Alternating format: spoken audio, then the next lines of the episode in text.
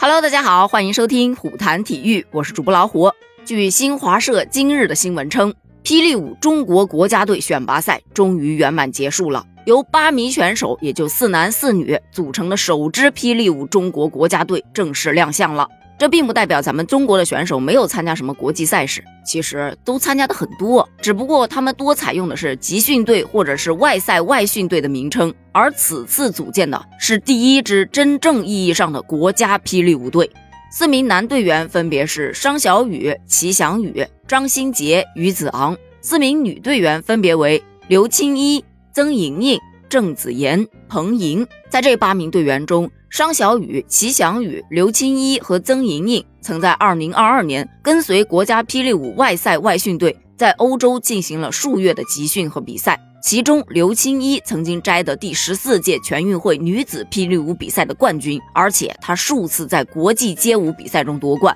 并且她还在2022年十月的韩国霹雳舞世锦赛上摘得了一枚银牌。在这一则消息之下，有很多网友特别调皮，就说没有孙红雷老师，差评。这支队伍里没有红雷哥，我第一个不服，笑死！大家的心情我是可以理解的，但是红雷哥的霹雳舞啊，和这个霹雳舞它还是有点区别的。这个霹雳舞又叫做 breaking，它是一种以个人风格为主的技巧性街舞舞种，也是北美街舞中最早的舞种。它大量吸收了来源于巴西战舞啊、体操啊、中国武术啊等不同体育及艺术形式的元素和动作之后，才形成了如今的 breaking。主要分为摇滚步、腿部动作、空中定格、整体移动四个大内容。大量的手撑地的快速脚步移动、各种倒立定格动作，以及在地板上或者在空中各种匪夷所思的高难度旋转，使这种舞种充满了视觉冲击。在二零二零年的十二月份，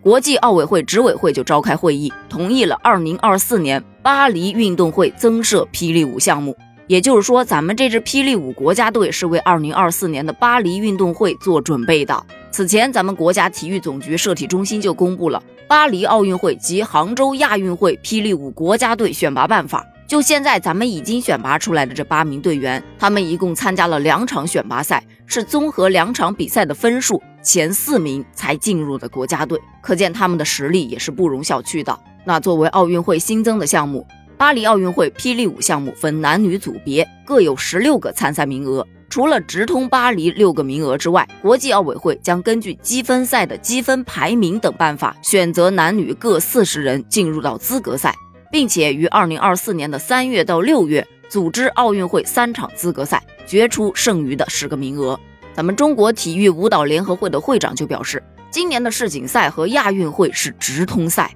中国选手特别是女子选手。将力争在这两个比赛中拿到一个直通名额。此外呢，在今年的积分赛上，国家队中四名队员将形成队内竞争。每次积分赛后，成绩排在末位的运动员，如果就说没有进入到十六强的话，将在下一场积分赛被第四名替补替换掉，以此来促进队员们不断的刻苦训练，不断的突破，实现奥运的参赛目标。而且参赛人员也是有要求的。参赛的队员必须是在二零零八年十二月三十一日之前出生的。每个单项十六席中，包括一个主办国配额和两张外卡，其余的十三个名额，刚才咱们说了，是由一系列的资格赛产生。而每个国家或者地区奥委会最多可有两人入选。根据方案显示，二零二三年的九月二十三日和二十四日，在比利时会举行世锦赛，男女个人冠军直接获得奥运资格。而亚洲、欧洲、非洲、美洲和大洋洲等地的洲际赛事个人项目的冠军也能够进军巴黎，